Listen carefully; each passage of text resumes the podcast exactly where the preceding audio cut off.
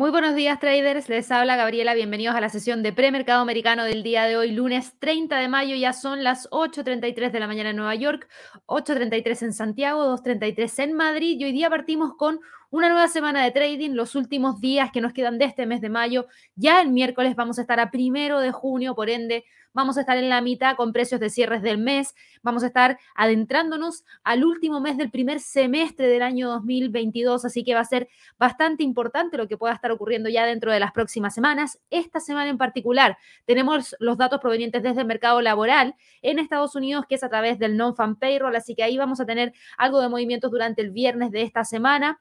Y hoy día, hoy día es un día especial también, porque hoy día, como bien lo menciona aquí el calendario económico, es el Día de los Caídos o Memorial Day en Estados Unidos. ¿Y eso qué significa? Eso significa que hoy día la bolsa está cerrada. Hoy día no vamos a tener operaciones dentro del mercado accionario en Estados Unidos, pero el mercado de futuros sí que está moviendo. Está teniendo cierto movimiento dentro del mercado de futuros, por ende hay leves movimientos dentro del Standard Poor's, del Dow Jones, del Nasdaq, pero como hay baja liquidez, son movimientos pequeñitos. Ahora, como también tenemos este día festivo, no hay fundamentales de alto impacto para Estados Unidos durante el día de hoy. Si ustedes se fijan, ese es todo el calendario económico que tenemos para esta jornada.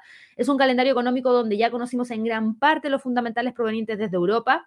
Es un calendario económico donde entre las 8.30 y las 4.30 de la tarde, podríamos decir entre las 9.30 y 4.30 hora de Nueva York, no hay ningún fundamental tenemos solamente la comparecencia de Weller de la FED a las 11 de la mañana hora de Nueva York, a la 1 comparecencia de, Nagel, de Nagel, debe ser Nagel, presidente del BUG alemán, y sería, después de eso entramos en la sesión de eh, Asia, Oceanía, en donde sí vamos a tener fundamentales importantes, donde destaco por lejos el dato de PMI de manufactura proveniente desde China, que creo que va a ser uno de los más importantes durante la jornada de trading del día de hoy, así que ahí hay que prestarle también mucha, mucha atención, pero es un día tranquilito. Ahora, lo bueno es que esta calma, esta tranquilidad nos está dejando con movimientos de esta índole dentro de la bolsa en general.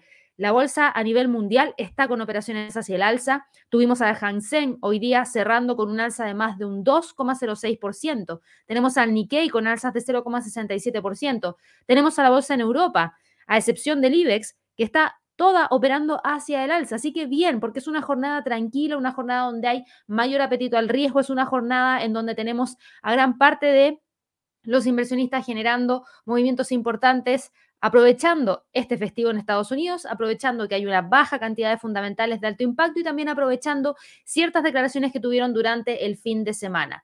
Tenemos movimientos importantes también dentro de las criptos que se acoplan al movimiento de las bolsas a nivel mundial. Tenemos leves caídas provenientes desde el mercado de divisas, específicamente en el caso del dólar index. Tenemos alzas por parte del el petróleo WTI que ya está bordeando los 115 dólares por barril, así que les voy a estar hablando acerca de todo eso, pero como siempre, antes de partir, quiero dejar a todas las personas que recién nos están viendo por primera vez a través de nuestro canal a que se suscriban. Recuerden darle clic a la campanita de notificaciones. Ojalá que nos regalen muchísimos likes.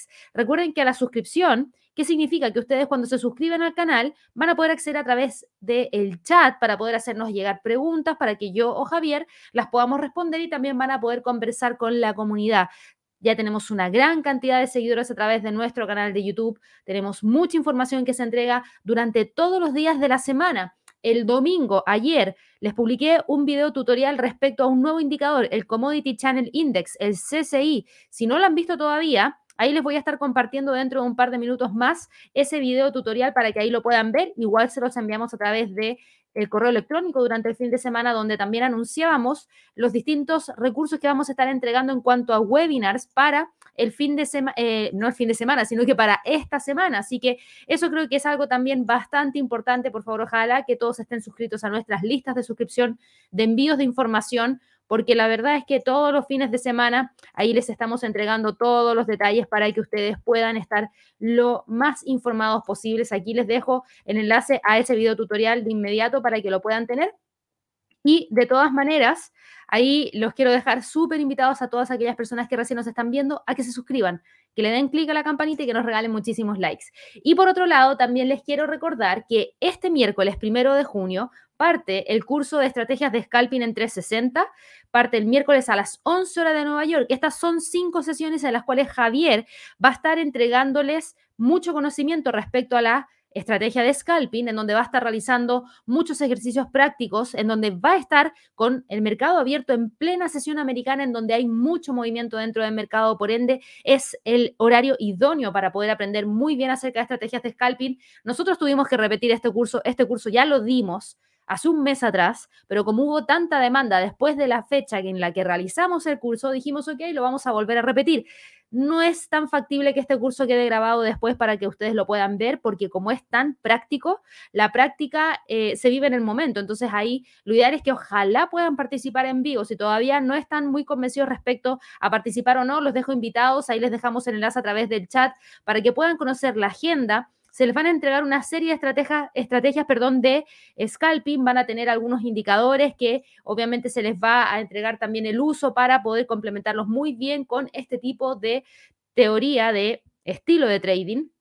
Y recuerden que ustedes pueden acceder a través de un pago total de 70 dólares, un descuento de 50% si es que ya tienen alguna cuenta real con algún broker. Así que si es que ya tienen alguna cuenta real con un broker, pinchen ahí para verificar si es que el broker está en convenio, porque si es así, podrían acceder a un 50% de descuento.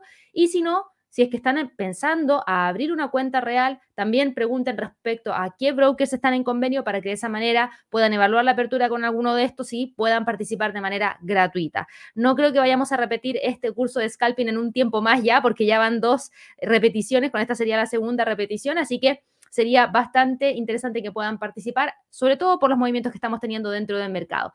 Y por último, antes de pasarnos a revisar lo que está ocurriendo dentro del mercado, esta semana el 31 de mayo, es decir, mañana, martes. Mañana, martes 31 de mayo, a las 12 horas de Nueva York, vamos a tener el webinar de Top Trades de junio del 2022. Ahí sí les quiero aclarar algo. Usualmente nosotros teníamos los webinars los días miércoles, pero como los días miércoles yo tengo el live de premercado americano y el pulso del mercado, se me hacía muy difícil después llegar de inmediato al webinar, así que lo tuve que trasladar para los días martes, para así poder estar un poquito más tranquila y cumplir con el horario, porque si no estoy corriendo de un lado para otro y también la garganta se eh, cansa un poquitito, así que lo ideal es poder moverlo y por eso lo hicimos. Teníamos espacio para los días martes, así que para todas aquellas personas que están registradas, no se preocupen que se actualizó de manera automática por detrás y les va a llegar el enlace igual para el día martes. Si es que no pueden participar, no hay problema, les vamos a enviar la grabación igual. Recuerden que estos son webinars completamente gratuitos y en esta oportunidad Vamos a estar analizando cuáles van a ser las variables que van a estar impactando al mercado en el último mes del semestre, que es junio del 2022. Vamos a analizar algunas oportunidades de inversión en el mercado de divisas, en el mercado de las criptomonedas, en el mercado accionario, en ETFs, en índices accionarios y en materias primas. Así que no se lo pierdan, traten de participar. Ahí les vamos a dejar el enlace también directamente a través del chat para que de esa manera puedan ir a registrarse y no se pierdan este webinar. Con eso ya termino todos los anuncios del día de hoy y vamos a partir de inmediato con la revisión de los mercados y vamos a hablar un poquito acerca de China, porque sí que hemos estado teniendo movimientos importantes durante la jornada de trading del día de hoy por parte de todas las acciones a nivel mundial, a pesar de que hoy día la bolsa de Estados Unidos esté cerrada. Y esto tiene que ver con movimientos hacia el alza. ¿Y movimientos hacia el alza por qué? Porque hay esperanza de una eventual ralentización del ajuste monetario en Estados Unidos, es decir, que esta política monetaria más restrictiva que se iba a empezar a llevar a cabo fuertemente en los próximos meses, quizás no tenga que ser tan agresiva y con dos alzas de 50 puntos base y quizás una pequeña detención para el mes de septiembre se puede volver a evaluar si es que realmente se debe o no seguir generando una política monetaria restrictiva. ¿Por qué? Porque vimos la semana pasada una serie de datos que hablaron respecto al comportamiento del consumidor, en donde claramente se está viendo que hay un cambio en el comportamiento del consumidor, algo que ya alertaron algunas compañías que están ligadas a la venta minorista, como Walmart, como Target. También teníamos a otras compañías que estaban también entregando su postura respecto al consumo. Y la verdad es que todo encajó con los datos que conocimos la semana pasada.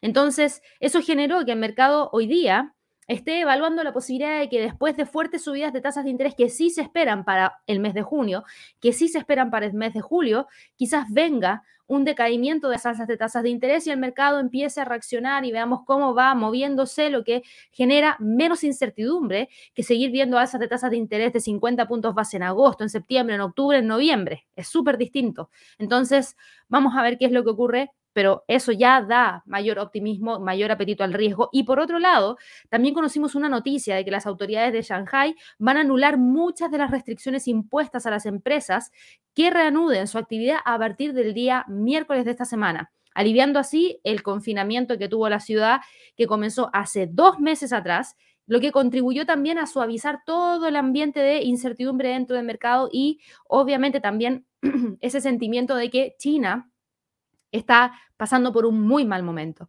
Si China logra reactivar, si las empresas logran echar a andar de nuevo la máquina, podríamos quizás empezar a evaluar que pasamos por el peor momento que podría haber pasado China en este, en este confinamiento que tuvimos ahora, que fue bastante, bastante duro.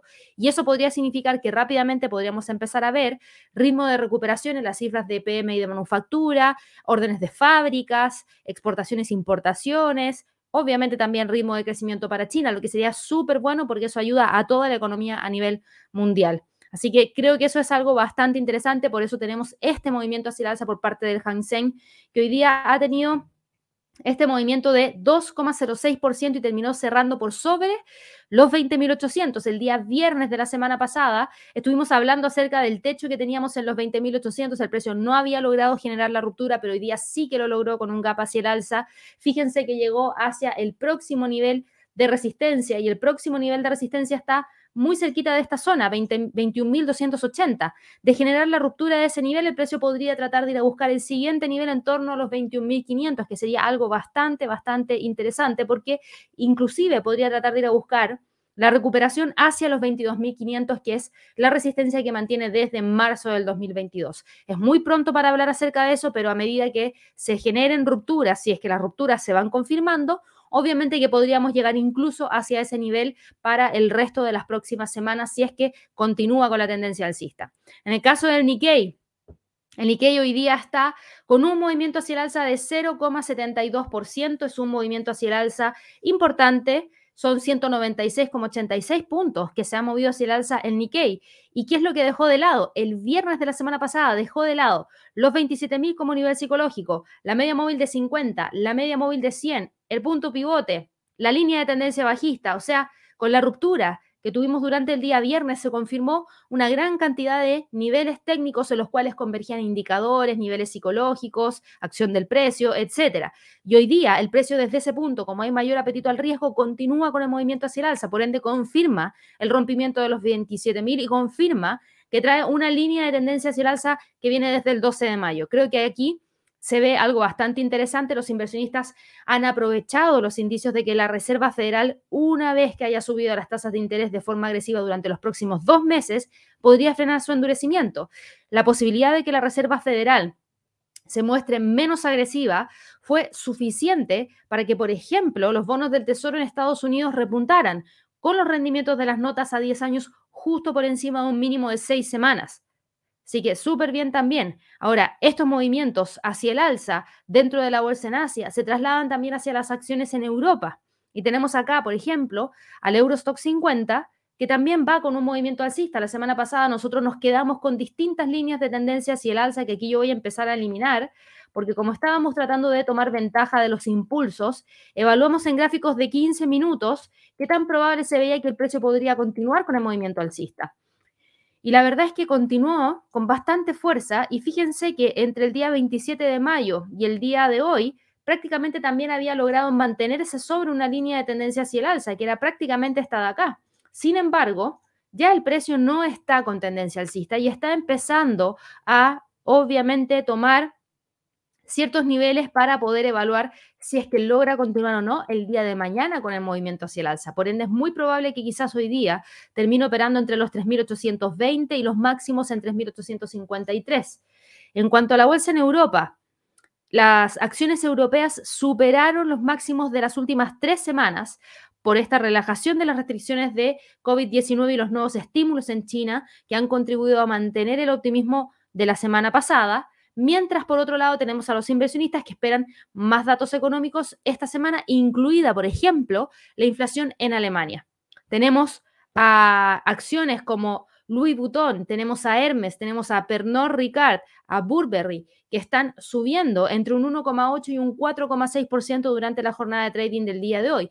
Y las ganancias fueron en gran medida generalizadas, lideradas por, obviamente, movimientos hacia el alza dentro del sector tecnológico. La semana pasada, las acciones europeas marcaron su mejor semana desde mediados del mes de marzo, porque estos datos optimistas de la confianza de los consumidores en Estados Unidos, los indicios de que la inflación está llegando a su punto máximo y la claridad del plan de la Reserva Federal es lo que había tranquilizado en gran parte a los mercados. Esta semana, si nos vamos al calendario económico, vamos a filtrar aquí por fundamentales solamente de alto impacto. Deme un segundo que aquí se me fue el filtro. Vamos a volver a ponerlo acá. Ahí está.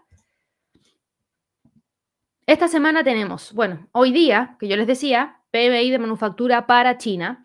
Martes, cambio del desempleo en Alemania, inflación en la zona euro, sigue la cumbre de los líderes de la Unión Europea, Producto Interno Bruto para Canadá, confianza del consumidor de The Conference Board para Estados Unidos, Producto Interno Bruto para Australia, PMI manufacturero de Caixin para China, tenemos el miércoles PMI de manufactura para Alemania, PMI de manufactura para el Reino Unido, comparecencia de Christine Lagarde, presidenta del Banco Central Europeo, PMI de manufactura para Estados Unidos, encuesta JOLTS de ofertas de empleo para Estados Unidos, anuncio de decisión de política monetaria para el Banco de Canadá, ojo con ese anuncio de decisión de política monetaria, ventas mixtas para Australia, el empleo no agrícola de nuevas peticiones de subsidio por desempleo y los inventarios de petróleo crudo de la internacional datos para Estados Unidos y cerramos la semana el día viernes con nóminas no agrícolas, tasa de desempleo y PMI no manufacturero, perdón, del ISM para Estados Unidos. Así que es una jornada bastante interesante, pero si ustedes se fijan, gran parte de los fundamentales para la zona euro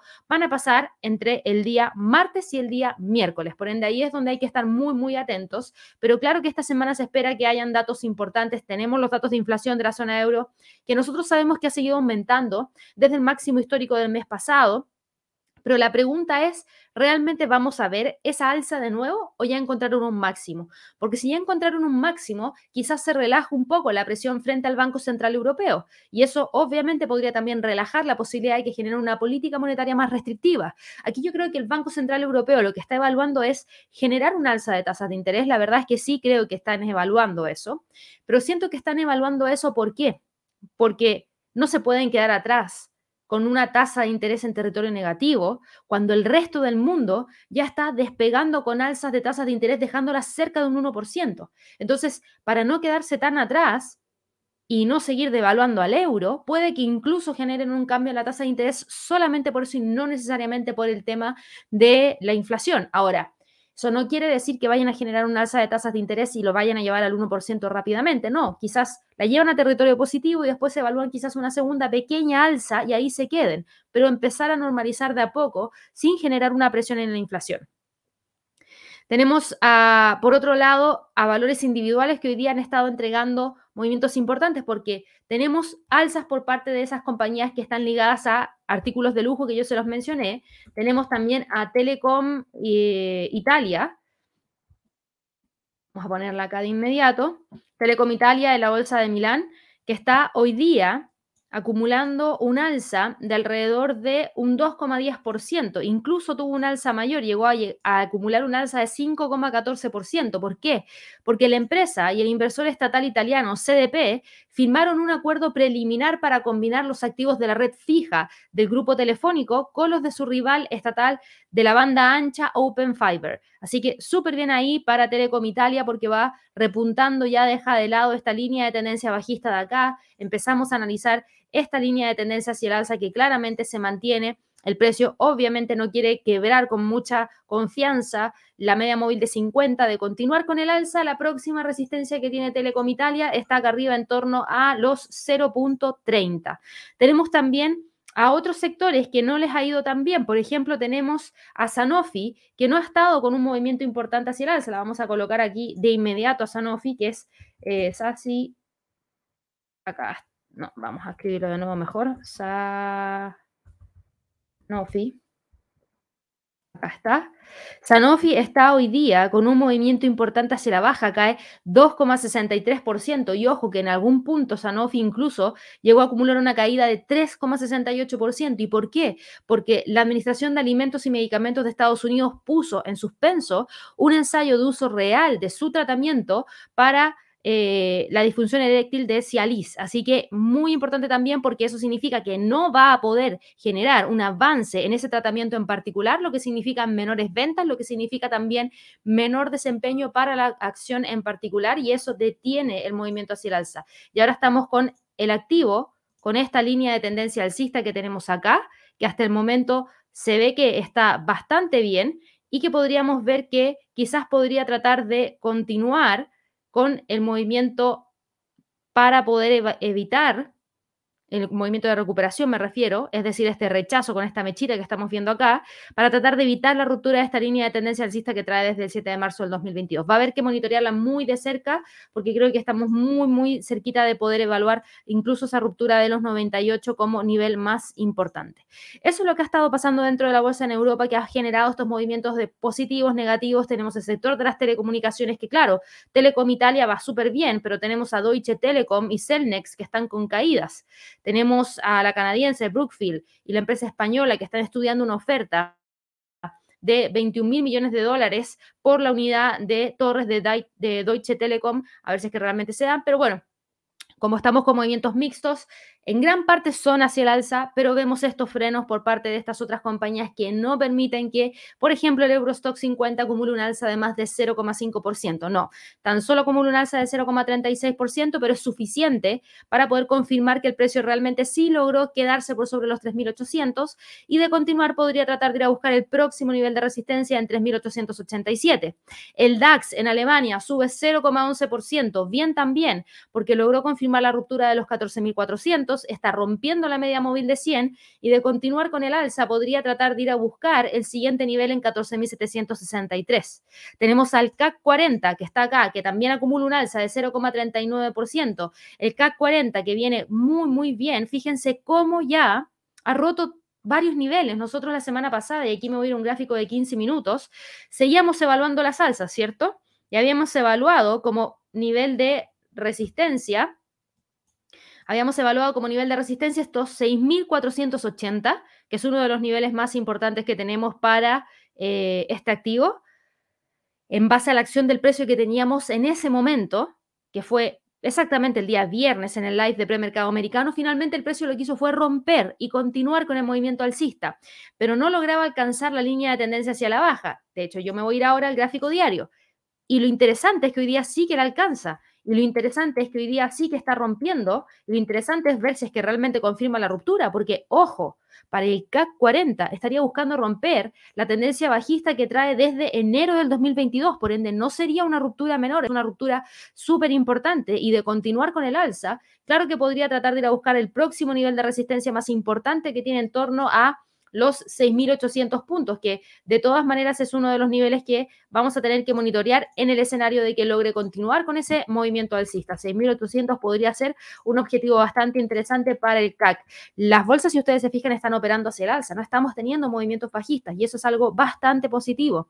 Tenemos por otro lado al IBEX de España, que venía como avión, venía alcanzando niveles súper importantes. Bueno, hoy día alcanzó los 9.000. Hoy día alcanzó los 9.000, pero no ha logrado quebrar y de hecho muchos hicieron tomas de ganancia en torno a esa zona y fue lo que finalmente nos está dejando hoy día con un IBEX operando entre los 8.900 y los 9.000 como niveles más importantes. Esos serían dos de los niveles que vamos a tener que seguir monitoreando para el resto de la jornada de trading del día de hoy. Es muy probable que termine quedándose entre los 9.000 y los 8.900 y no creo que vaya a salir de ahí prontamente.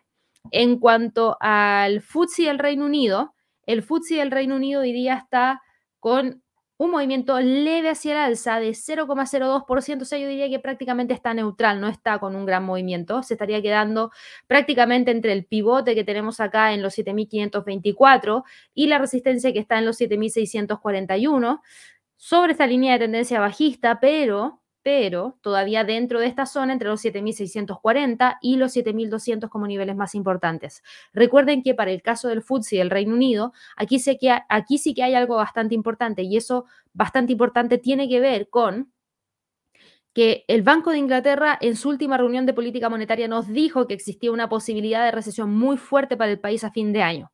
Si esa postura no cambia, sería el primer país que realmente enfrente la recesión durante este año 2022, porque para los otros países no necesariamente podríamos tener ese mismo resultado. Hay muchos que están evaluando la posibilidad de que tengamos un aterrizaje no tan forzoso para Estados Unidos, sino que un aterrizaje un poquito más suave y eso sería algo bastante interesante también. Por ende, por eso a pesar de que tenemos estas salsas dentro del resto del mercado, no estamos con un movimiento tan fuerte por parte del el FTSE del Reino Unido.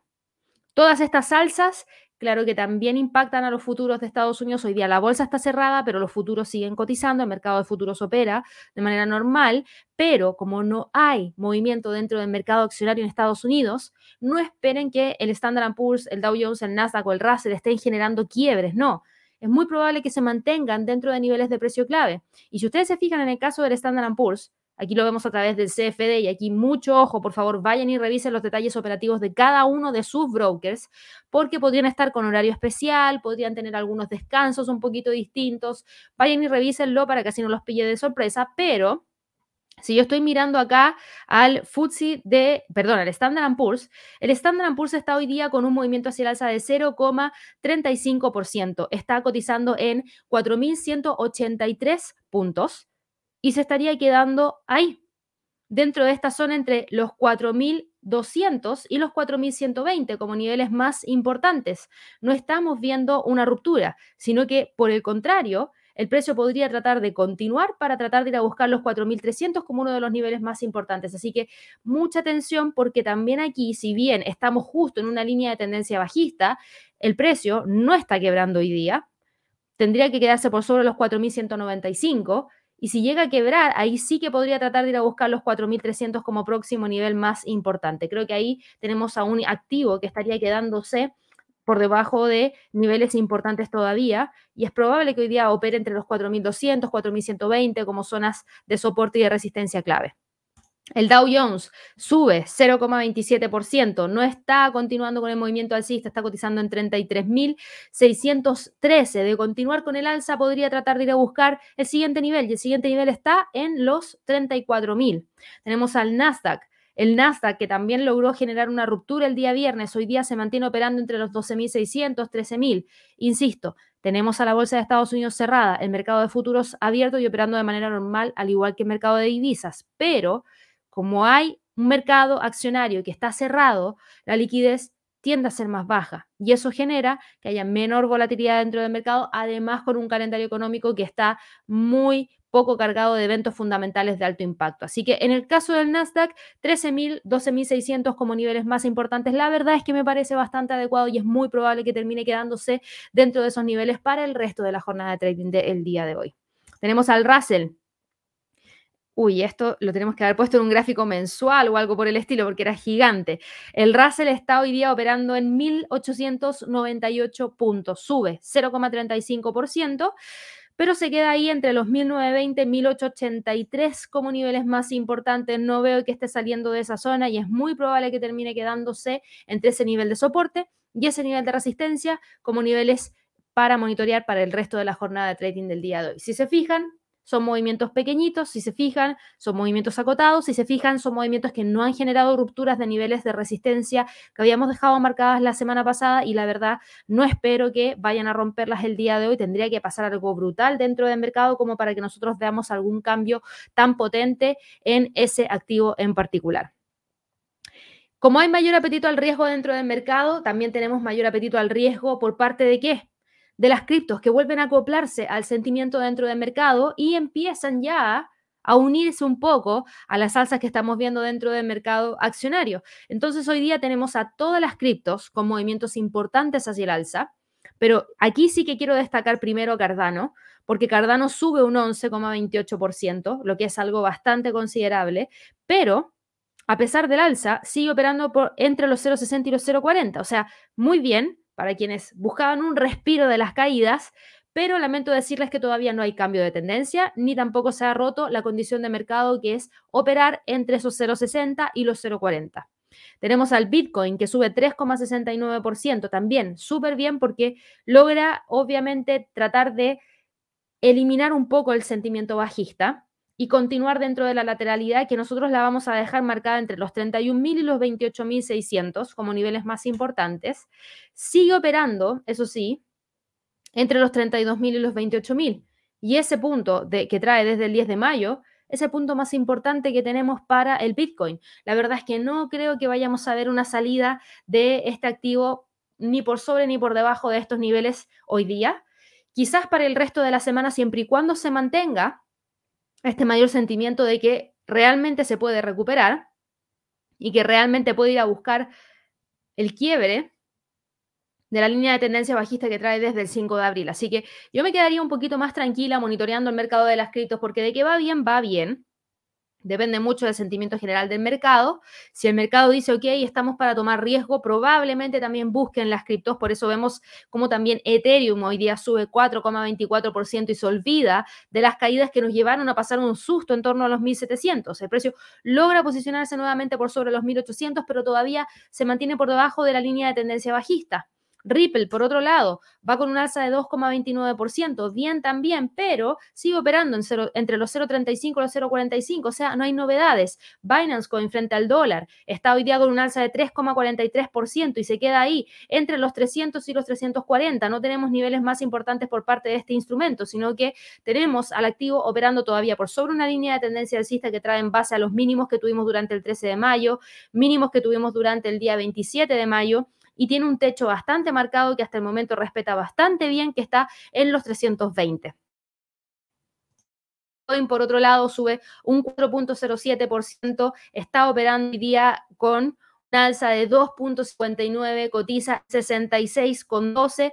Fíjense que es bueno porque logra también respetar los 60. No logró continuar con la caída por debajo de los 60, lo que da también un respiro bastante bienvenido y está operando entre los 60 y los 75. El alza hoy día es importante, claro que sí, pero todavía estamos muy alejados de ver la ruptura de los 75 como para poder decir, ok, estamos cambiando de condición de mercado, pasando de una condición de mercado lateral a una tendencia hacia el alza. No, eso todavía no está pasando y vamos a tener que ser pacientes y esperar a ver que realmente se pueda recuperar el mercado, porque de lo contrario, yo lo veo que está bastante cómodo dentro de esta lateralidad. En cuanto a las divisas, el dólar index. Hoy día el dólar index está con una caída de 0,09%. ¿Por qué?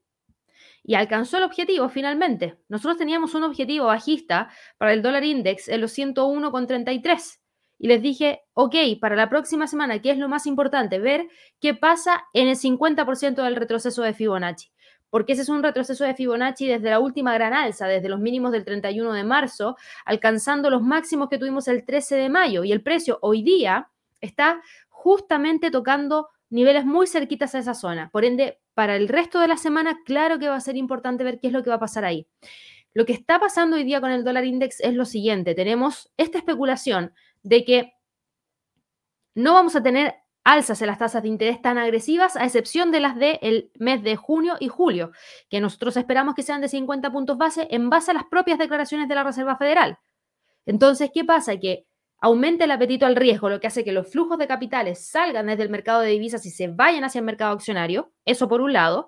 Y por otro lado, tenemos datos económicos alentadores, apuestas de que la Reserva Federal va a endurecer su política a un ritmo mucho más lento. Entonces, el dólar index, que mide la cotización de el dólar frente a unas contrapartes que son sus grandes rivales, va camino de registrar su primera caída mensual en mucho tiempo. Miren, vamos a ver acá, gráfico mensual. 1, 2, 3, 4. En los últimos cuatro meses hemos tenido movimientos hacia el alza por parte del dólar index, por ende podríamos tener un retroceso mensual este mes, cuando cierre la vela del mes de mayo, lo que sería algo nuevo. Eh, obviamente estamos viendo que los datos del día viernes que conocimos, de la semana pasada, mostraron que el gasto de los consumidores en Estados Unidos aumentó más de lo previsto en abril, los hogares impulsaron las compras de bienes y servicios, hubo un aumento de la inflación que se ralentizó, entonces hay muchos analistas perdón, que están señalando que estos datos son alentadores. Además, está toda esta especulación de que, claro, La Fed podría subir las tasas en dos oportunidades de 50 puntos base, pero quizás después de septiembre ya no las sube más. Por ende, el dólar no debería tener mayor justificación como para poder moverse hacia el alza. Entonces, creo que ahí sí que hay un freno bastante importante y hay que prestarle mucha atención a este nivel de los 101,33 porque el dólar index está bajo una sólida tendencia bajista que trae desde el 13 de mayo. Si llega a romper este nivel de, Fibonacci junto con la media móvil de 50, de inmediato se le abre la puerta hacia los 101 y los 100,50, que sería el próximo nivel de Fibonacci, que además coincide con un soporte 2 en términos semanales. Así que mucha atención. Y obviamente estas caídas por parte del dólar index hacen que veamos a un euro más fuerte, que es justamente lo que estamos viendo hoy día, en donde el euro dólar sube 0,20% y está tratando de romper los 1.075 para tratar de ir a buscar el próximo nivel de resistencia, los 1.080 mucho ojo también porque se va aproximando a esta línea de tendencia bajista que el euro dólar trae desde febrero del 2022. Así que presten mucha atención también a ver si es que hay continuidad de este movimiento hacia el alza dentro de las próximas jornadas. Tenemos la libra dólar. La libra dólar está hoy día con un movimiento alcista de 0,08%. Está ahí dando la pelea en torno a esta línea de tendencia hacia el alza. Está por sobre los 1.26, pero por debajo de los 1.27, pero va con un movimiento hacia el alza. Ahora, entre el euro y la libra, a ver, la economía de la zona euro ha estado planita. Ha mostrado una inflación que está alta, no tan alta como en el resto de los países, pero alta. Por otro lado, hemos tenido un Banco Central Europeo que dice, sí, hay que subir la tasa de interés, pero tranquilos, que la inflación debería ajustarse para fin de año, por ende el cambio tiene que ser gradual y muy suave para que la economía lo soporte y no tengamos un nuevo retroceso de la inflación como se tuvo en tiempos pasados, generar un cambio en la tasa de interés muy pronto. Entonces, no nos han hablado respecto al tema de recesión tanto. Nos han hablado de que sí, están con un problema de inflación y tienen preocupación respecto a generar el cambio en la tasa de interés, pero no están hablando acerca de recesión ahora mismo ya. Tenemos, por otro lado, datos económicos que son interesantes. No son tan buenos como los de Estados Unidos ni como los del Reino Unido, pero son positivos igual. Entonces, ¿qué me pasa? Que en el caso del euro frente al dólar, hace sentido que en cierto punto el euro también esté tratando de ganarle terreno frente al dólar. Pero en el caso de la libra dólar, no me hace tanto sentido porque ya nos hablaron respecto a que la economía va a pasar por un mal momento. Si la economía pasa por un mal momento, la divisa a nivel local también debería verse reflejada con este mal momento de la economía. Entonces, claro, ahora la libra esterlina va hacia el alza porque la inflación está tan fuerte dentro del Reino Unido y se ve que no quiere parar porque cada vez alcanza un máximo más alto, podrían tener nuevas alzas de tasas de interés. Ahora, eso podría llevarlos a la recesión. Entonces, es una lectura un poquito más compleja. Hoy día la libra va tomando ventaja levemente, solamente por el hecho de que el dólar esté más débil, pero por nada más. Entonces, mucha atención. La verdad es que veo poco factible que vaya a romper los 1.27 ahora ya, sino que espero que se quede entre los 1.27 y 1.26 e incluso pueda buscar romper los 1.26. El dólar frente al yen, por otro lado, retoma la senda hacia el alza, sube 0,47%, como el mercado accionario no está cayendo, no hay razón por la cual haya demanda de yen. Por ende, ahí el yen cae y el dólar toma ventaja de esa caída del yen. Y por eso hoy día estamos con un alza de 0,47% para el dólar yen. De continuar subiendo, podría buscar romper los 128 y desde ahí podría tratar de ir a buscar los 129 como próximo nivel más importante. Así que se ve bastante interesante. El dólar norteamericano frente al canadiense está hoy día con una caída de menos 0,36%. Sigue con caídas, ¿por qué? Porque tenemos la posibilidad de que el Banco de Canadá genere una alza de tasas de interés de 50 puntos base según el calendario económico el día eh, miércoles de esta semana, en donde se espera esa alza de 50 puntos base. Por otro lado, vamos viendo un petróleo que va subiendo, por ende el canadiense se aprecia, porque Canadá es un productor de petróleo, por ende eso significa mayor demanda de dólar canadiense y por otro lado tenemos debilidad del dólar por las alzas dentro del mercado accionario a nivel mundial. Se explica en gran parte la caída. De continuar cayendo, el próximo nivel más importante estaría acá en los 1.2658 y desde ahí podría incluso tratar de ir a buscar los 1.2550 como próximo nivel más importante. El australiano dólar hoy día va con un alza de 0,32%, el precio está buscando generar la ruptura de los 0.7180 para ir a buscar los 0.72. La verdad es que creo que podría tratar de hacerlo. Tenemos algunos, algunos datos importantes en la tarde. Ahí podríamos tener movimiento por parte del australiano dólar. Si es que son buenos datos, claro que el australiano podría continuar ganando terreno frente al dólar. Si no, ojo que podría haberse frenado el alza. Pero hoy día sí que tenemos fundamentales importantes que podrían generar estos movimientos por parte del australiano dólar. El dólar neozelandés frente al dólar está aquí rompiendo los 0,6550 momentáneamente. No está generando la ruptura completa, por ende el precio se queda, yo diría que ahí, entre los 0,6550 y los 0,65 como niveles más importantes. No estoy viendo que el precio logre continuar con el alza hacia los 0,66 en este momento y no tenemos datos para Nueva Zelanda. Sí para China, sí para Australia, principales socios comerciales de Nueva Zelanda. Dólar frente al peso mexicano continúa con la caída y va buscando los 19,40. Si rompe los 19,40, ¿cuál es el próximo nivel? Uh, si rompe los 19,40, que está acá, claro, ya se abre el camino para ir a buscar todos estos otros niveles que teníamos durante febrero del 2019.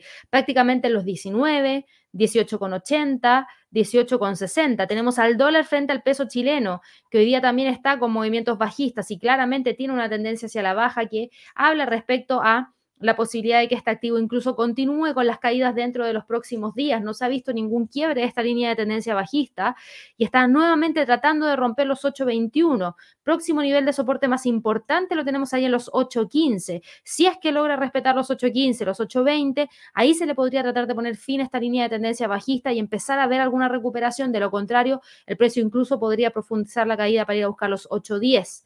El dólar frente al peso colombiano, yo les dije la semana pasada, Estén atentos porque tenemos noticias para Colombia y noticias súper, súper importantes porque prontamente nos vamos a estar viendo en Colombia.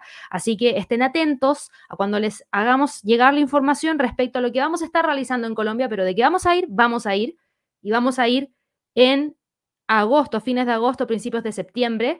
Así que para todos los seguidores de Colombia, ojalá que nos regalen muchísimos likes para que sigamos creciendo y ojalá que más gente podamos conocer allá en Colombia. Sería bastante entretenido. Pero em, estén atentos. Yo creo que mañana ya les entrego la información en el live de premercado americano respecto a qué es lo que vamos a estar haciendo en Colombia, pero va a estar súper, súper entretenido. Tenemos aquí al precio del dólar frente al peso colombiano. Fíjense, a diferencia del resto, el dólar ganó terreno 0,29% y hoy día opera neutro, prácticamente sin movimiento, entre los 3.907 y los 3.960. Así que bastante interesante también lo que está pasando ahí, entre un 38.2% de un Fibonacci perdón, y un 50% de un retroceso de un Fibonacci. Esta línea de tendencia hacia la está obsoleta hace rato, la voy a eliminar yo acá del gráfico, pero lo más importante por lejos por lejos creo que es esto, este punto que tenemos ahí, donde convergen las tres medias móviles que prácticamente nos estaría dando la zona en torno a los 3.800 como nivel, 3.880 como nivel más importante.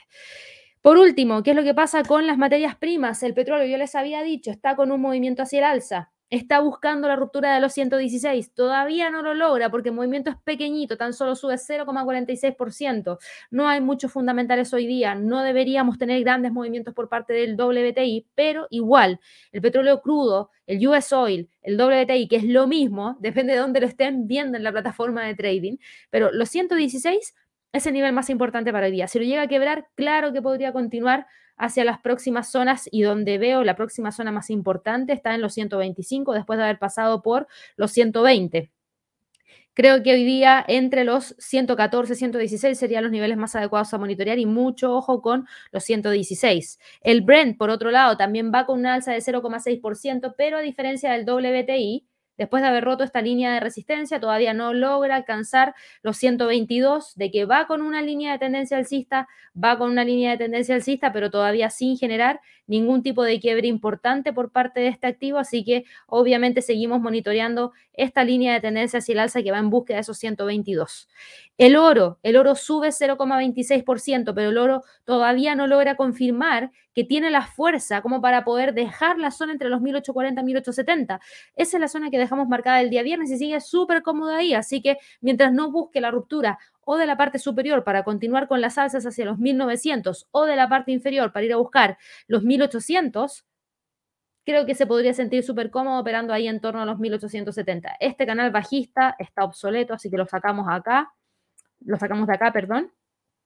Vamos a dejar marcado los 1900, que para mí es uno de los niveles más importantes que tiene. Y los 1800 acá abajo también son los niveles a monitorear después de un potencial rompimiento de lo que tenemos acá. Deme un segundo. Vamos a poner esto con el mismo color. Ahí sí. Ahí está, 1840 y 1870. Y lo vamos a dejar marcado con moradito para que a nadie se le pierda. Esa es la zona en la cual está. Eso es lo más importante y si llega a romper 1900 o 1800 serían los niveles más importantes para el oro.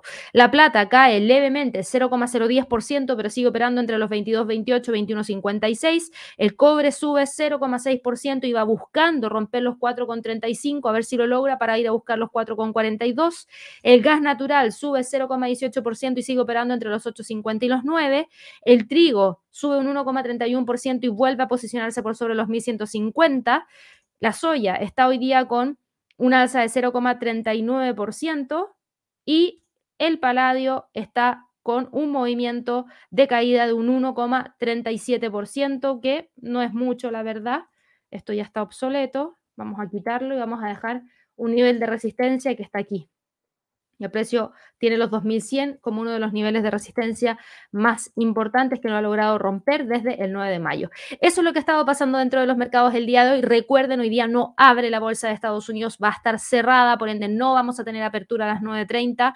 Vamos a tener que esperar y quedarnos ahí con la apertura para el día de mañana. Voy a ir a responder un par de preguntitas que tengo aquí a través del chat. Recuerden, hoy día sí que tenemos lluvia de trades junto a Javier a las 11 horas de Nueva York para todos los miembros del canal. No se olviden de eso. Y vamos a ver acá, Luis dice lo siguiente, ¿cómo marcha el retiro de estímulos y la reducción del balance por parte de la Fed? Tranquilo, completamente en línea con lo que el mercado esperaba, completamente en línea con el plan que tiene la Fed. No hay variación respecto a eso, así que yo te diría que no hay muchas novedades porque no hay incertidumbre, el camino ya está marcado y ese camino se está siguiendo al pie de la letra. Vamos acá con eh, otras preguntas. A ver si acá estamos con algunas preguntitas de algún instrumento que no hayamos visto. Felipe me decía, a favor de analizar Dell. Lo vamos a ver, pero recuerda que hoy día no tenemos la apertura de la bolsa en Estados Unidos, por ende no hay precio de premercado. Lo único que te puedo decir es que el viernes cerró en 49,58. Logró generar, voy a eliminar esto, logró generar la ruptura de esta línea de tendencia bajista, bien ahí para Dell.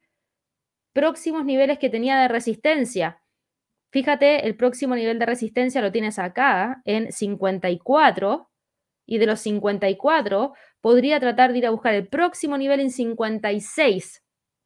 No tengo precio de premercado, por ende no te puedo decir absolutamente nada más que eso.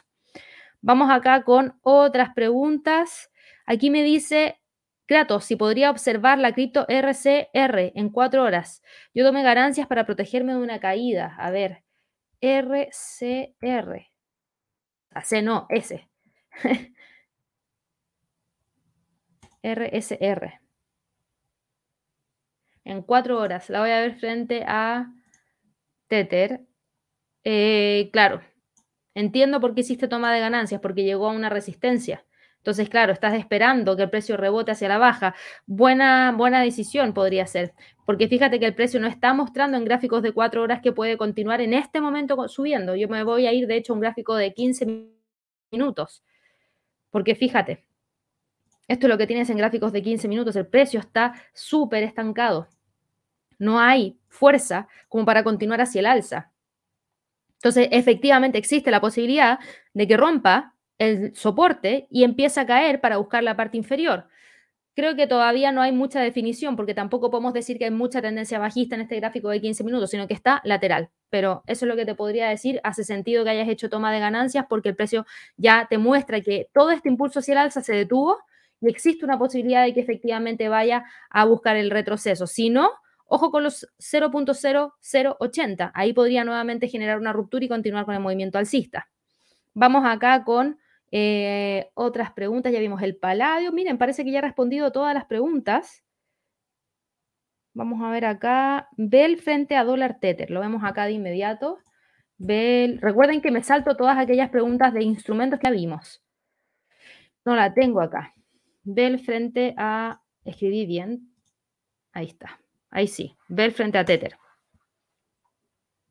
en gráficos diarios va súper bien, pero los 1.30 es una resistencia, por eso le costó, por eso retrocedió rápidamente una vez que llegó a los 1.30. Es un nivel que no logra quebrar desde el 18 de enero, entonces hace sentido que después de una, dos, tres jornadas de trading consecutivas con un alza tan fuerte como la que estamos viendo justamente ahora, el precio no debería continuar y debería tratar de buscar los próximos niveles hacia la siguiente zona en torno a los 1.40, que sería uno de los niveles más importantes, ¿ya? Para que lo tengan presente. Vamos acá con otras preguntitas a través del chat. Eh, un segundo. Acá teníamos Girasol, feliz, qué buen nombre. Dólar ante el sol peruano, lo vemos de inmediato. Eh, me va a tirar Solana primero. Dame un segundo. Sí.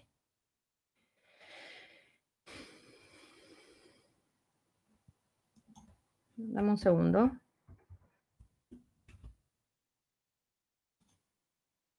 Dólar frente al sol peruano.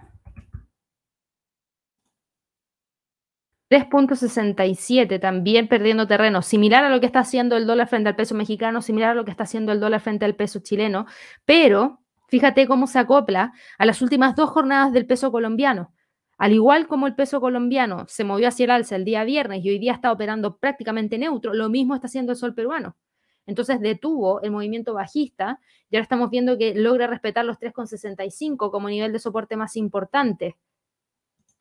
Vamos a ver si es que realmente logra o no impulsarse hacia arriba, pero en este momento veo que está súper tranquilo. La próxima resistencia la tienes en 3,70. Carlos me pregunta aquí el franco suizo frente al yen japonés. Lo vemos de inmediato. Franco suizo frente al yen. Franco suizo frente al yen va con movimiento importante hacia el alza. Esta línea de tendencia bajista está obsoleta, así que la vamos a quitar acá del gráfico de que vamos con mucha fuerza hacia el alza, vamos con mucha fuerza hacia el alza. De, hecho, de eso no hay, pero prácticamente ninguna duda. La, línea está súper inclinada. Hoy día trató de romperla, pero no. Rápidamente retoma la senda alcista y está incluso rompiendo los 133. El próximo nivel de resistencia para mí, para el franco suizo frente al yen, estaría en los 134. Aquí me preguntaba Jorge por el ETF BT, Vanguard Total World Stock está hoy día con un alza, la bolsa a nivel mundial está subiendo, entonces haces, eh, bueno, no abierto, perdón. Esto fue el día viernes. Si hoy día hubiese abierto, probablemente hubiese abierto al alza. ¿Por qué? Porque estamos con un alza dentro de las bolsas a nivel mundial. Entonces, no estaría esperando ver un retroceso. Pero como hoy día la bolsa está cerrada, este activo no va a abrir va a estar cerrado. Entonces, ojo, vamos a tener que esperar a ver qué es lo que pasa mañana. Ojalá que el sentimiento se mantenga mañana para que en la apertura tengamos el salto, si no se, se complica un poco ese, ese movimiento. Tenemos aquí una línea de tendencia bajista, que es esta de acá, que es la que vamos a tener que seguir monitoreando. 95 y 96 serían los niveles más importantes de resistencia para este ETF. Vamos acá con otra pregunta. Recuerden que hoy día no tenemos apertura de mercado. Yo estoy revisando los precios de cierre del día viernes, nada más que eso. Occidental Petroleum aquí para ya eh, Jonis está en, cerró, perdón, en 70,86. Por ende, continúa con el movimiento hacia el alza súper bien.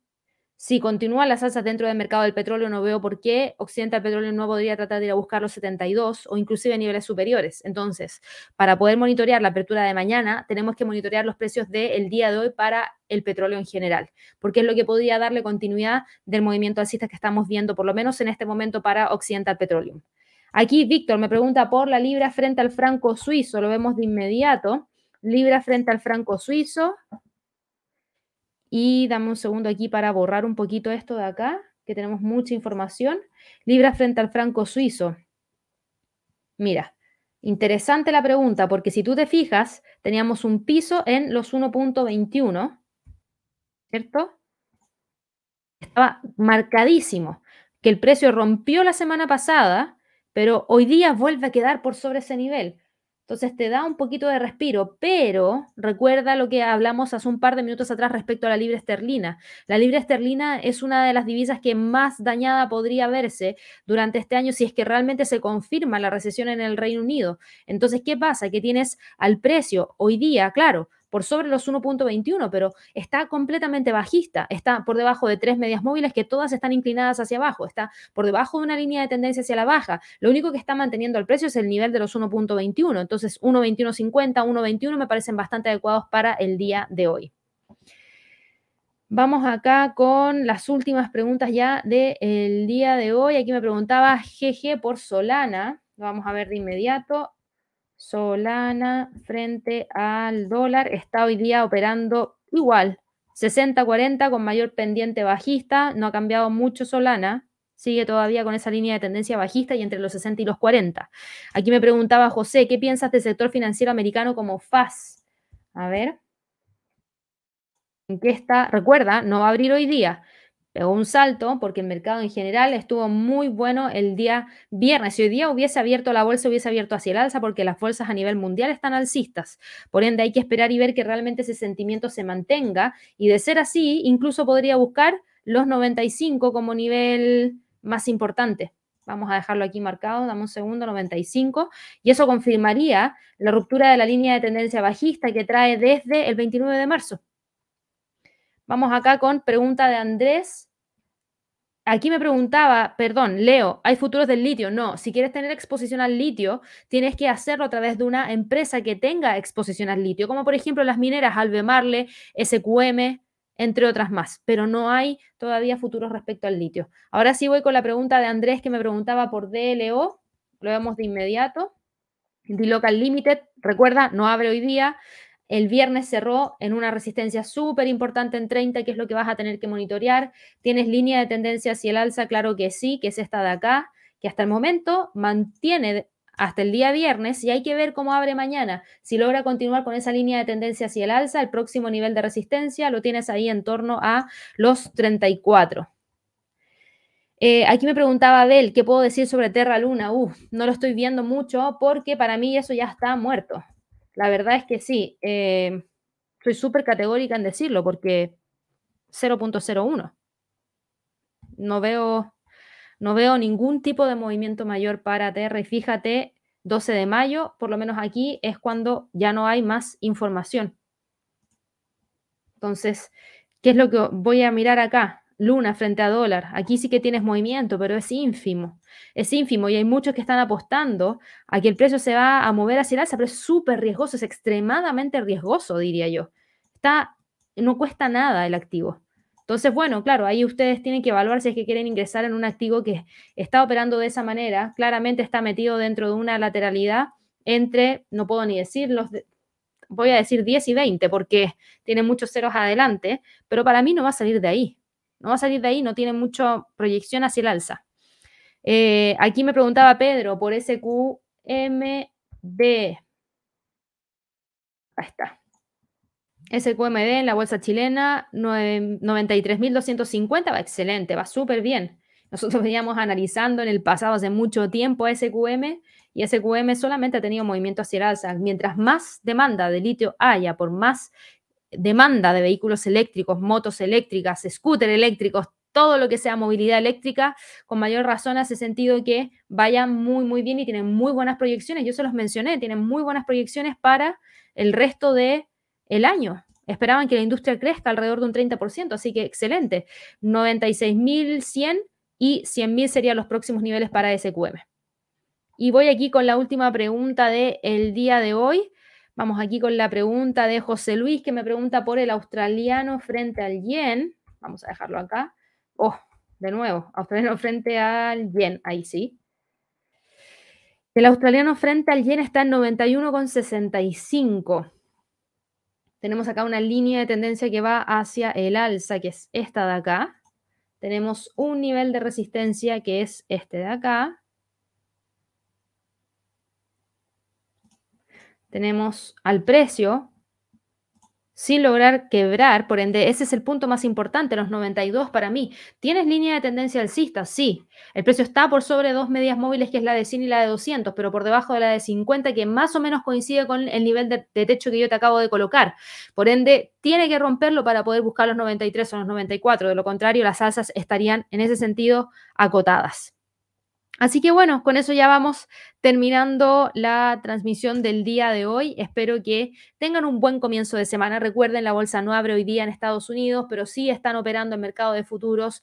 Por ende, van a poder ver movimientos en sus plataformas de trading a través de los CFDs en el Standard Poor's, Dow Jones, Nasdaq y el Russell. También van a poder operar el mercado de divisas, van a poder operar en ciertas medidas el mercado de materias primas. Por favor, revisen los horarios con sus brokers, los horarios de transacción para momentos especiales como estos momentos. Todos los deberían tener, porque hay momentos en los cuales cierran un poquito más temprano o tienen periodos de descanso un poco más amplios, así que revísenlo. En el caso de Forex, en el caso de las criptos, nada, opera de manera normal.